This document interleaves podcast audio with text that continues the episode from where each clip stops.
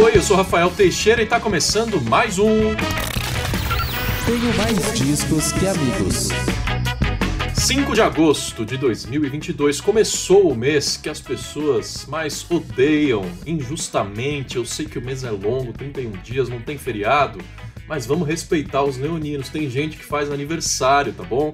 Eu acabo de ficar um ano mais velho ontem, quinta-feira, 4 de agosto. Os 30 anos estão batendo aqui a minha porta. Não vou cometer o erro de dizer que estou velho, que estou jovem, idade é relativo, a gente tem ouvintes de todas as faixas etárias e o que importa é ânimo de viver, ânimo de ouvir música nova.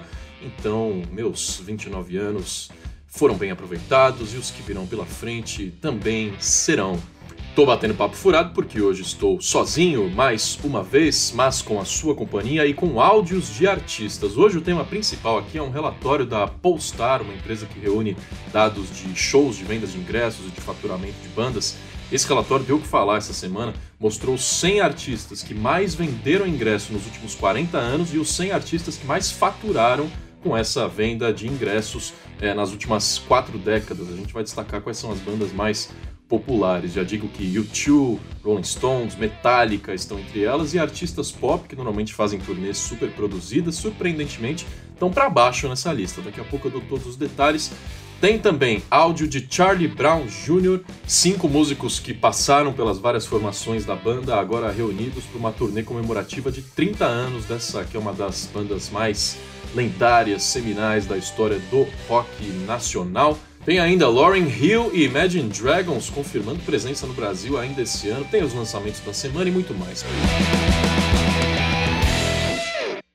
Notícias. Para começar este programa, eu quero destacar exatamente shows e festivais, porque esses quatro, cinco últimos meses de 2022 Olha, serão movimentadíssimos para você que está afim de gastar uma grana de ingresso e que saudade de assistir grandes shows e festivais depois desse tempo que a gente ficou em isolamento por conta da pandemia. Olha só, o Lula Palusa confirmou, aí falando de 2023, né? A edição do ano que vem será novamente no fim de março, como sempre é, no, novamente no Autódromo de Interlagos, aqui em São Paulo, dias 24, 25 e 26 de março, três dias, sexta, sábado e domingo. Nesse quesito, quase nada mudou. A gente ainda não tem line-up, nem nenhum artista anunciado por enquanto, mas vale a gente conjecturar, por exemplo, o Lollapalooza Chicago, que é a edição original do evento, né? o primeiro Lollapalooza foi criado lá nos Estados Unidos, aconteceu agora, no fim de julho, entre os dias 28 e 31, e teve como headliners Metallica, Dua Lipa, J. Cole e Green Day. Isso não é muito termômetro para as bandas que virão para o Brasil, afinal faltam mais de seis meses para isso, mas assim que a gente tiver novidades, você vai saber tudo em tenho mais discos que amigos.com. Quem está confirmado aí sim é Imagine Dragons, o jornalista José Norberto Flash já tinha antecipado e agora a banda de indie rock alternativo, pop rock, confirmou três shows no Brasil em outubro. Olha lá, Curitiba, dia 25 na Pedreira Paulo Leminski, São Paulo, 27 de outubro no Allianz Parque e no Rio de Janeiro, dia 29 na Junesse Arena, essa que é a Mercury World Tour. Mercury, que é o disco que eles lançaram a segunda parte nesse ano, a primeira parte no ano passado. Novidade, músicas novas, inéditas de Imagine Dragons serão trazidas para o Brasil. Quem também vem é Lauryn Hill. A gente falou no último episódio da possibilidade dessa cantora e rapper tão respeitada no mundo inteiro, americana, vir para o festival Girls, que está previsto para outubro, ainda não tem a sua edição confirmada, mas o Planeta Brasil furou. A Lauren Hill anunciou seu line-up da próxima edição, que acontece 24 e 25 de setembro no Mineirão, em Belo Horizonte. E o Planeta Brasil trará a Lauren Hill como atração principal. E tem outros rappers, ó, 50 Cent, Two Chains e Ty Dolla Sign. Tem também a banda australiana de, de ska, de reggae rock alternativo, Sticky Fingers, bastante conhecida. É muito gostosinha as músicas dessa banda, recomendo para quem não conhece.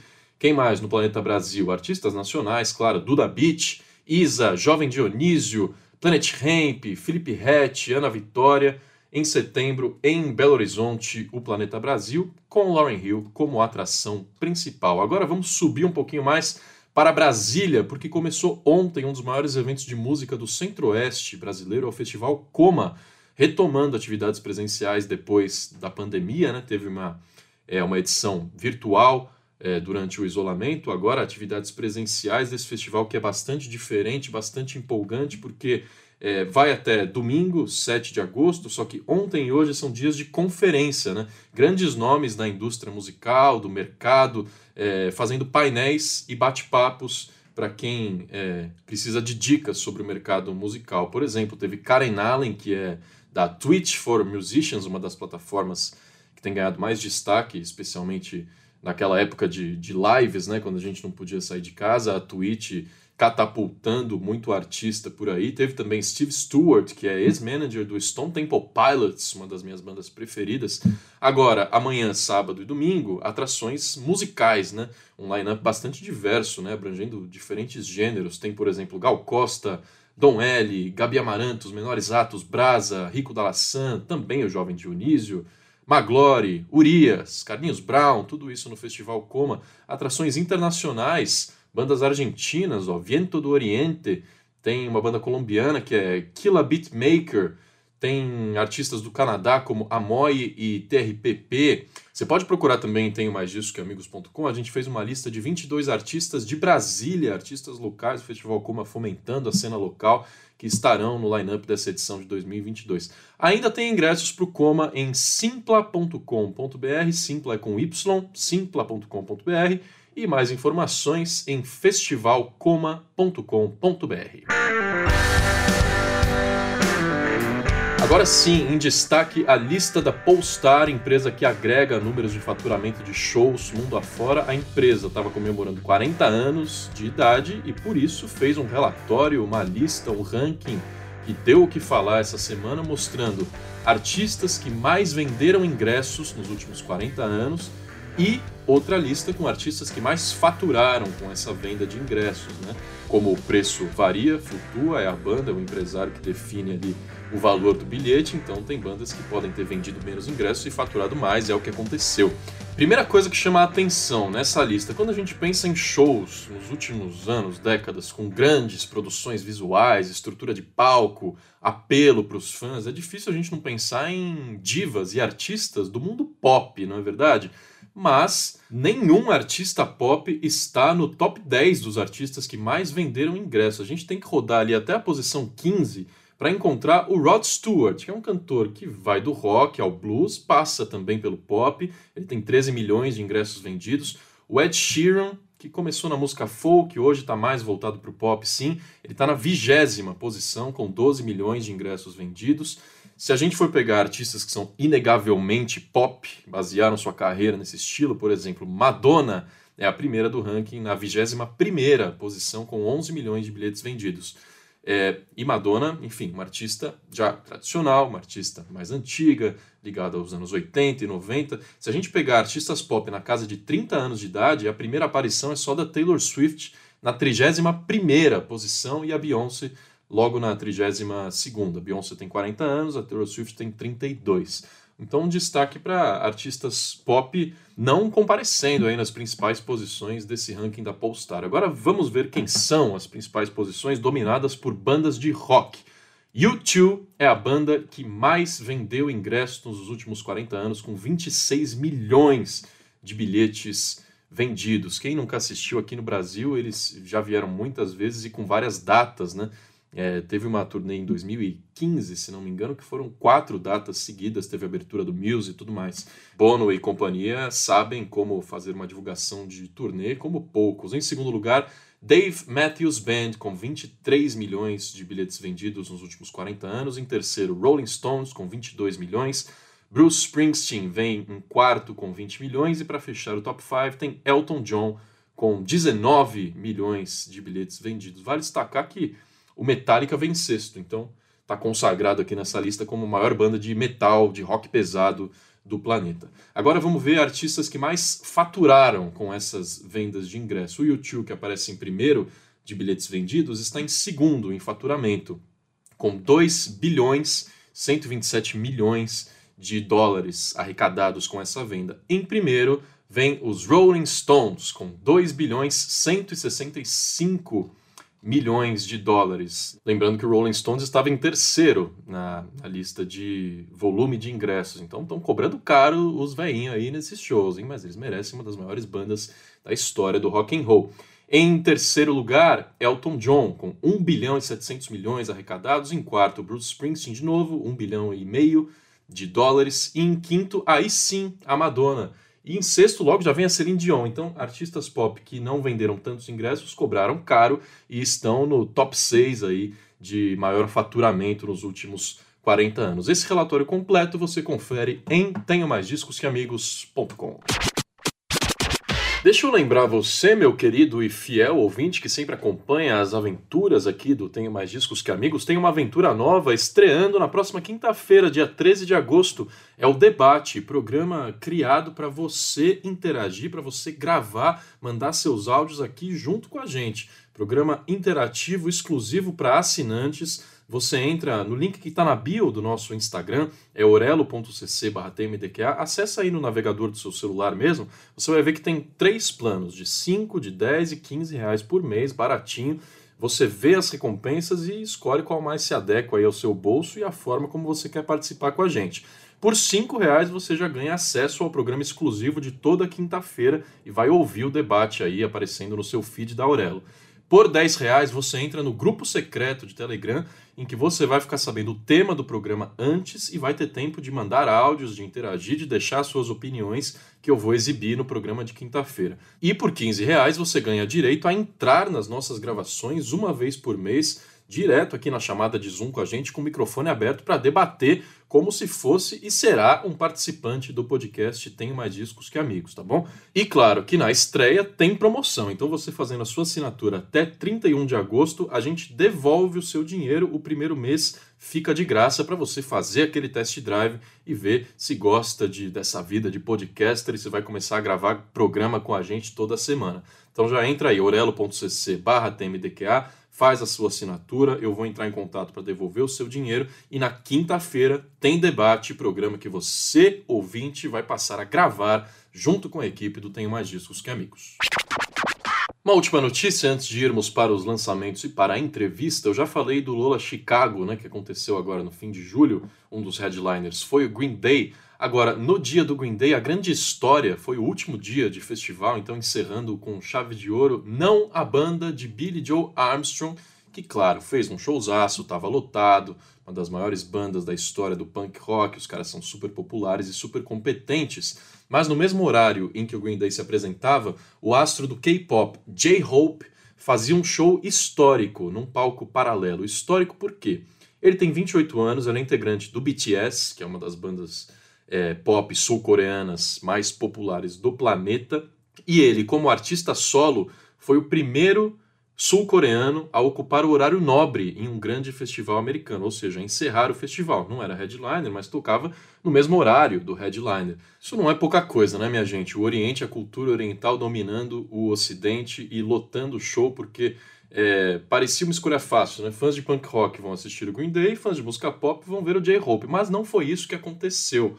Em público, na frente do palco, a quantidade de pessoas era muito similar, e pelo termômetro das redes sociais, o que as pessoas estavam escrevendo e usando as hashtags Green Day, J-Hope, muita gente ficou na dúvida do que assistir, porque o show do J-Hope começou quando o Green Day já estava se apresentando, já tinha feito ali duas, três músicas, e aí muita gente começou a ouvir um barulhinho de que tinha alguma coisa espetacular acontecendo ali do outro lado, e deixou o show do Green Day para ir assistir o astro do, do K-pop. Uma das pessoas que fez isso, por exemplo, foi a prefeita de Chicago.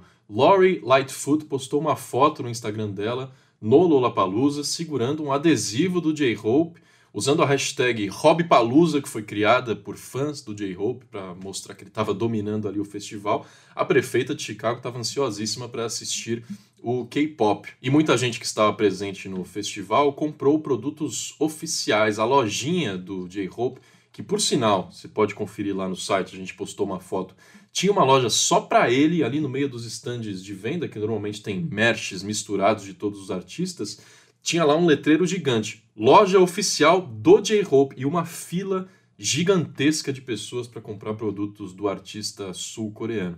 Vale lembrar que ele tocou sucessos do BTS nesse show, tocou músicas de seu novo disco que acabou de lançar, se chama Jack in the Box, e recebeu Becky G, cantora americana, para uma é, parceria inédita ao vivo. Eles que lançaram uma música em 2019 e cantaram juntos pela primeira vez. Então, é o K-pop e a cultura sul-coreana fazendo história nos Estados Unidos.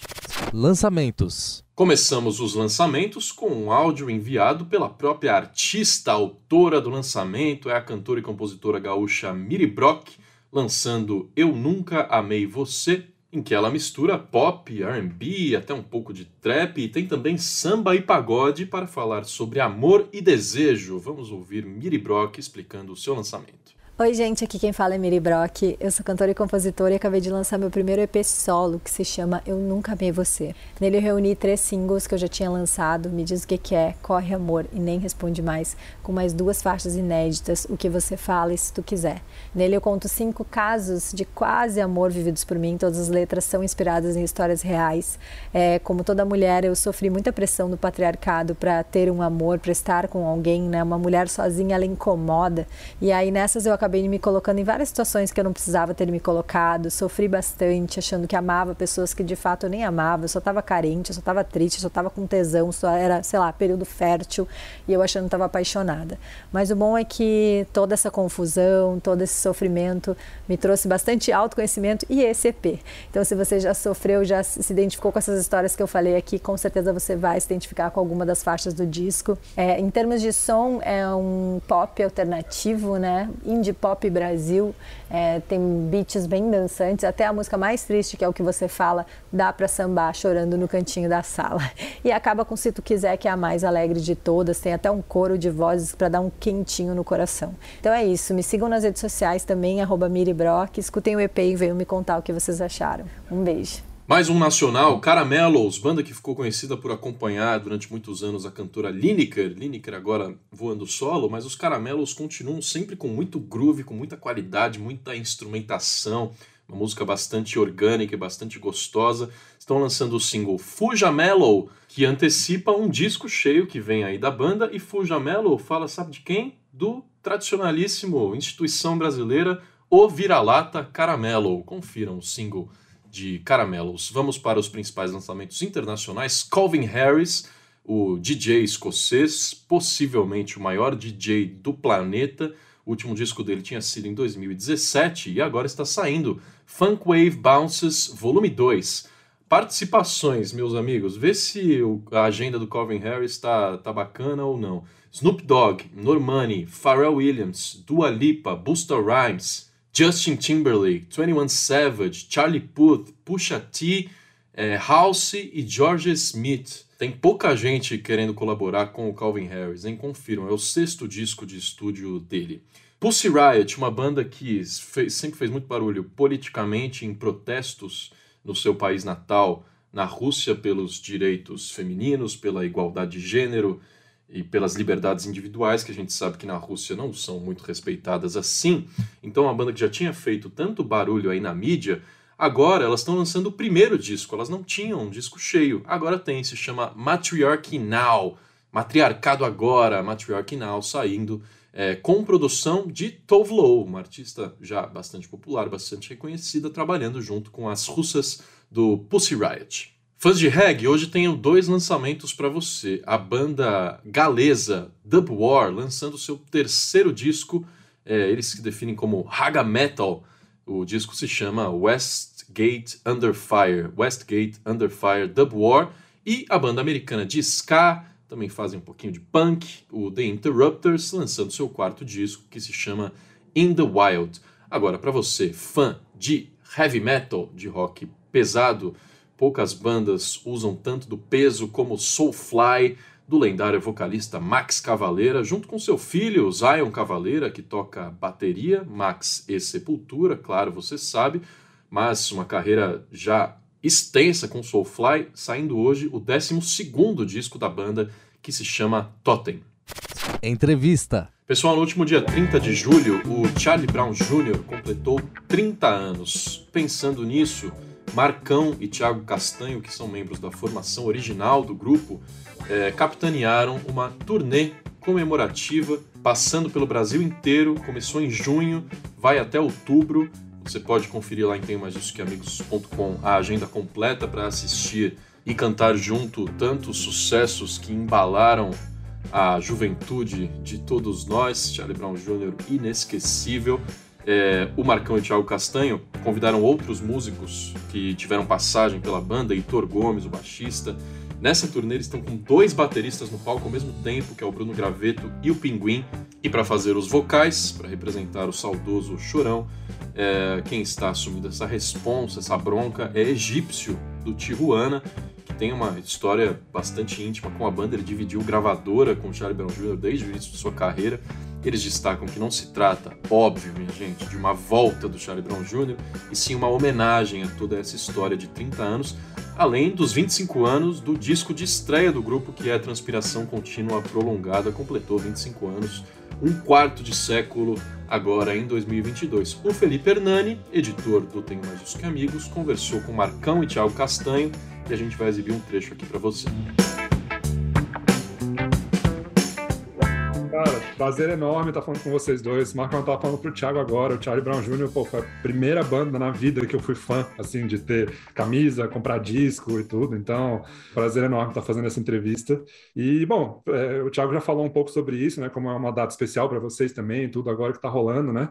E eu queria saber como é que vocês estão se sentindo com essa história, 30 anos de banda, é, é, como é que está sendo viver tudo isso e olhar para trás, refletir sobre essa trajetória até aqui agora.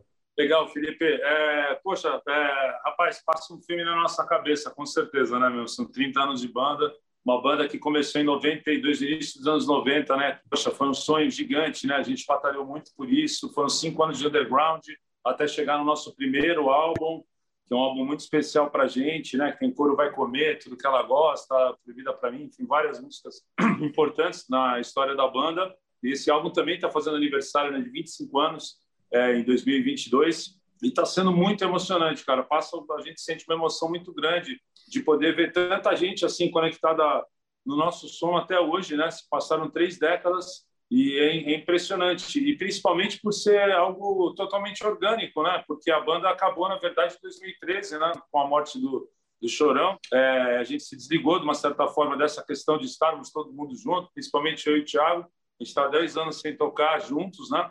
E então é incrível você poder ver nos shows assim, que é um show que tem público de todas as idades e muita gente dessas novas gerações que estão descobrindo o Charlie Brown agora, né, através das plataformas, cara. Então, isso é muito bacana, a gente fica muito feliz é, por ver que o som da banda continua relevante, né, meu? Mesmo depois de tanto tempo, cara. Tá sendo emocionante demais. Então, e aí, assim, essa é uma outra coisa que eu queria saber, assim, porque vocês falaram da resposta do público e tal. Eu acho que a galera tá entendendo, né, que é uma celebração. É, isso me lembrou um pouco essa história do Pantera recente, né, que a galera ficou meio confusa. Alguns entenderam que é uma celebração, que não é tipo, o Pantera voltou. O Pantera não voltou. O Pantera precisa do Dimebag, precisa do, do Vinnie Paul, né? O Charlie Brown precisa do Chorão, precisa do Champion, precisa, né, tipo, para ser o, o Charlie Brown mesmo. Mas é uma celebração do Charlie Brown, né? É uma homenagem a tudo isso. A galera tá entendendo isso, né? É, exatamente. A galera está entendendo super bem. É, a gente sempre deixou, fez questão, né, Felipe, de deixar isso claro, né? Desde o nosso primeiro papo assim que a gente teve, é, a gente colocou, olha, não é, não se trata, né, de, uma volta da banda, não é bem uma volta, né? A volta, sim, da gente estar junto, e, porra, é, celebrando uma história, né? Que, que é a história dos fãs também, não é? Acho que não é mais só nossa, né? Eu acho que chega um momento que não é mais aquela coisa da ah, música é nossa. Não, a música eu acho que hoje ela tá meio que ela faz parte da vida de muita gente, né? Que eu acho que é uma das é um dos lados mais legais dessa história, né, cara? A gente vê que, pô, é, tanta gente se conheceu através do som do Charlie Brown, teve gente que casou, que conheceu a namorada, que começou a tocar porque começou a, ouvir a banda, entendeu? Então essa é a parte mais valiosa, assim, para mim, acho que para o Thiago também, a gente saber que existem histórias de vida, né? É, por trás de tudo isso que foi feito, né, cara? O que torna isso tão vivo, tão tão bonito assim, tão real, cara. Então é exatamente o que você estava falando, né, cara? Se tratam de músicas mesmo, de uma história de vida, da história de uma banda. E, e, é uma data muito forte, assim, né, cara? São três décadas de serviços prestados ao rock and roll e, e, e 25 anos desse primeiro álbum tão importante para a gente, né? E é muito bacana ver que os fãs, apesar de tudo que a gente também teve que enfrentar para fazer isso acontecer, né, cara? Assim, os fãs entenderam né? Porque a gente também soube, eu acho que a gente teve um mérito aí também de saber se comunicar e saber passar isso para o público também, para que não fique uma coisa que é muito comum essas coisas ficarem confusas, né? A gente vê que, é, é, como você falou, é uma coisa mundial, né? Quando você mexe com coisas que são, pô, são clássicos, são bandas, né? Assim que, pô, marcantes, existe sempre aquela, né, aquela discussão, aquela resenha e tudo mais. Isso faz parte, que mostra também que existe muita paixão também envolvida nisso tudo, né? Deixa a gente feliz também. Mas a galera está compreendendo, está tá entendendo. Eu acho que é, a questão do que o momento que a gente passou na pandemia, para mim, pelo menos, traz um significado ainda mais forte no estudo, porque a gente passou dois anos pô, trancado, cara, sabe? Então hoje a gente está podendo se encontrar, celebrar a própria vida, né? Com isso tudo, né? Eu acho que é por aí. Eu volto na semana que vem. Não deixe de conferir vídeos, cortes, artes exclusivas no nosso Instagram podcast TMDQA, onde você pode sempre mandar o seu inbox e deixar o seu comentário nas nossas publicações que eu vou registrar aqui na sexta-feira que vem, quando eu te reencontro. Tudo bem? Até mais, bom fim de semana. Tchau, tchau.